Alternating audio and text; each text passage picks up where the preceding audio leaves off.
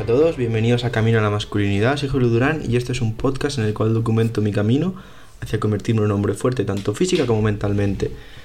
Episodio de hoy, seguimos con Jordan Peterson, ¿vale? Recordamos así brevemente cómo se acabó la otra vez y, y vamos, ya proseguimos con el fragmento, ¿vale?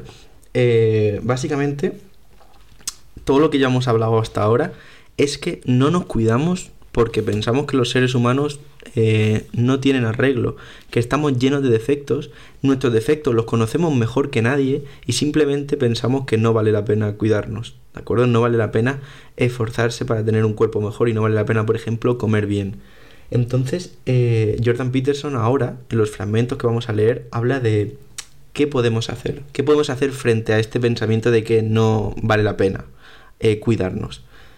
Pues nada, pues se titula el fragmento, es el último, pero es bastante largo, lo voy a dividir en varias partes. Se titula Una chispa de divinidad y utiliza, pues, como ya habéis visto, fragmentos de la Biblia y otras, cosas de otros autores para eh, explicarnos qué es lo que tenemos que hacer, ¿de acuerdo? Así que nada, hoy vamos a leer el primer fragmento, o sea, la primera parte, primer fragmento del fragmento y lo comento como siempre, ¿vale? Así que vamos con ello.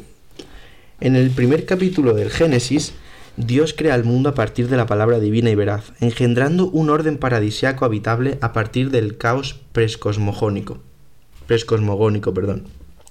Crea a continuación al hombre y a la mujer a su imagen y semejanza, insuflándoles la capacidad de hacer lo mismo, de crear orden a partir del caos y de continuar su obra. En cada una de las etapas de creación, incluso la que se refiere a la formación de la primera pareja, Dios reflexiona sobre lo que se ha formado y lo considera bueno. La yuxtaposición, por un lado, del primer capítulo del Génesis y de los dos siguientes, en los que se presenta la caída del hombre y se describe por qué nuestro destino está tan marcado por la tragedia y es tan éticamente atroz, produce una secuencia narrativa de una profundidad casi insufrible. La moraleja del inicio del Génesis es que el ser creado a partir de la palabra de verdadera es bueno. Esto es cierto respecto al propio hombre antes de su separación de Dios. Toda esta bondad se interrumpe bruscamente con los sucesos de la caída, junto a los de Caín y Abel, el diluvio y la torre de Babel. Pero conservamos algún indicio del estado prelapsario anterior a ella.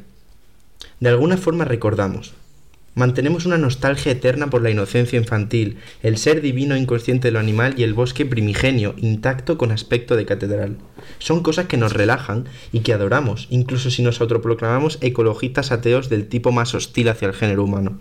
El estado original de la naturaleza, concebido de esta forma, es paradisiaco, pero ya no formamos una unión con Dios y la naturaleza y no hay ninguna forma fácil de volver atrás. El hombre y la mujer originales que existían en unidad indivisible con su creador, no eran conscientes, ni mucho menos conscientes de sí mismos. No tenían los ojos abiertos. A pesar de su perfección, eran menos, no más, que sus sucesores después de la caída. Su bondad era algo que se les había atribuido, nada que hubiesen merecido ni que se hubieran ganado. No tuvieron que elegir nada, y Dios sabe que eso es más fácil. Pero quizá no es mejor que una bondad que se ha ganado de forma genuina quizá hasta en cierto sentido cósmico, asumiendo que la propia conciencia es un fenómeno de insignificancia cósmica, el libre albedrío cuenta. Pero ¿quién puede hablar con seguridad de este tipo de cosas? Sea como sea, me niego a dar carpetazo a estos temas simplemente porque son complicados. Así que propongo lo siguiente. Quizá no es simplemente la aparición de la conciencia de uno mismo y el desarrollo de nuestro conocimiento moral de la muerte y la caída del hombre lo que nos asedia y nos hace dudar de nuestro propio valor. Quizás se trata en realidad de nuestra negativa a caminar junto a Dios, como Adán cuando se esconde por vergüenza, a pesar de nuestra fragilidad y nuestra inclinación hacia el mal. La Biblia entera está estructurada de tal forma que todo lo que viene después de la caída del hombre, la historia de Israel, los profetas, el advenimiento de Cristo, se presenta como un remedio para esta, una forma de evitar el mal. El inicio de la historia consciente, el auge del Estado y todas sus patologías de orgullo y rigidez, la emergencia de las grandes figuras morales que intenta poner las cosas en su sitio y que culminan en el propio Mesías, todo eso forma parte del intento de la humanidad, Dios mediante, de redimirse. ¿Y qué puede significar? Aquí llegamos a algo asombroso, a saber que la respuesta ya está implícita en el primer capítulo del Génesis encarnar la imagen de Dios, crear con la palabra el bien a partir del caos, pero hacerlo de forma consciente como resultado de nuestro libre albedrío. Ir hacia atrás es la forma de avanzar, como insistía acertadamente T.S. Eliot, pero hacia atrás como seres despiertos que ejercen el libre albedrío de los seres despiertos y no hacia atrás para volver a dormirse. Ahora voy a leer un pequeño aviso, ¿vale? Para que no pensáis que Jordan Peterson, es como una especie de poema o algo así. Eh, así que lo voy a leer y proseguimos. No cesaremos de explorar y el fin de nuestra exploración será llegar a donde comenzamos, conocer el lugar por vez primera.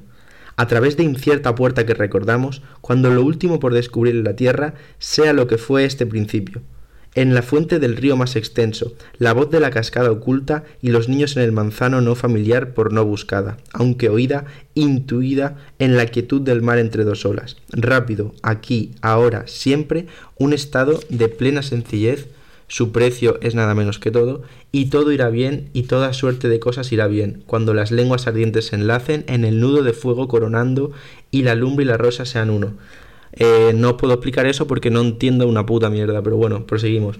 Si de verdad queremos cuidarnos, tenemos que respetarnos, pero no lo hacemos porque, al menos a nuestros ojos, somos criaturas caídas. Si viviéramos en la verdad, si dijéramos la verdad, entonces podríamos volver a caminar junto a Dios y respetarnos, así como a los demás y al mundo entonces puede que nos tratésemos, que nos tratásemos como personas que nos importan. Puede que nos esforzásemos por arreglar el mundo. Puede que lo orientásemos hacia el cielo, donde querríamos que vivieran las personas a las que cuidamos, y no hacia el infierno, donde nuestro rencor y nuestro odio condenarían para siempre a todo el mundo. Bueno, este es lo que vamos a leer hoy, ¿de acuerdo? Ya os he dicho que son, lo voy a dividir en varias partes. El poema, perdonad, pero no lo entiendo muy bien. Si alguno al escucharlo lo entiende, no lo habré entonado muy bien porque ya os digo, era un poco raro de leer. Pero bueno, ¿qué nos dice? ¿Qué nos dice hoy? Bueno, nos vuelve a contar lo de Adán y Eva. Nos vuelve a contar que, bueno, que no nos cuidamos porque pensamos que somos criaturas caídas, que somos mm, seres llenos de desperfectos y que es lo único que somos. Pero nos da a entender desde el punto de la vista de la Biblia que eso, que no tiene por qué ser así ¿de acuerdo? Que la clave está en realizar el bien, el bien que éramos al principio, ¿de acuerdo? La, idea que, expone es la siguiente. Cuando Dios crea al hombre, obviamente todo, esto es una metáfora, ¿vale? Pero bueno, cuando Dios crea al hombre es bueno. Ahora, en cuanto se come la fruta, pierde esa bondad innata. Y las historias que vienen después en la Biblia, pues son la de Caín y Abel, por ejemplo, a lo mejor a alguno le suena. Son dos hermanos que uno tiene envidia del otro y lo mata. Entonces es como que empieza a haber mucha maldad. Y lo que nos viene a decir Jordan Peterson es lo siguiente. Eso es lo que yo entiendo, ¿de acuerdo? Eh, hacemos el mal, ¿de acuerdo? Y es una de las razones por las cuales no nos cuidamos, porque sabemos que somos capaces de hacer ese mal. Ahora bien, una de las soluciones o una de las maneras que podemos tener una de las vías para escapar de ese nihilismo y cuidarnos a nosotros mismos es hacer el bien, es volver atrás, como dice, volver a esa parte de la historia, metafóricamente, en la cual éramos buenos, pero por voluntad propia, elegirlo nosotros hacerlo. Y eso hace que te cuides a ti mismo, ¿de acuerdo? Es un poco raro de entender, pero conforme vayamos leyendo lo que queda, creo que lo vais a entender mucho mejor. Y nada, este es el episodio de hoy, que espero que os haya gustado muchísimo, que tengáis un día de puta madre y si crees que a algún amigo le puede molar el episodio, pásaselo y me haces un gran favor. Así que nada, dicho esto, hasta luego.